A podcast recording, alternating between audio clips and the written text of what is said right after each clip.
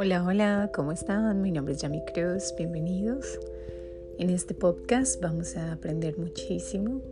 Vamos a estar leyendo la palabra de Dios, el libro de Proverbios, eh, como primera estancia y luego seguiremos con el libro de Salmos. Y bueno, acompáñame, acompáñame y verás cómo el Señor va a hablar a nuestro corazón. Su palabra es dulce como la miel y es su palabra la que nos sana, la que nos transforma y la que nos da fuerzas para seguir adelante.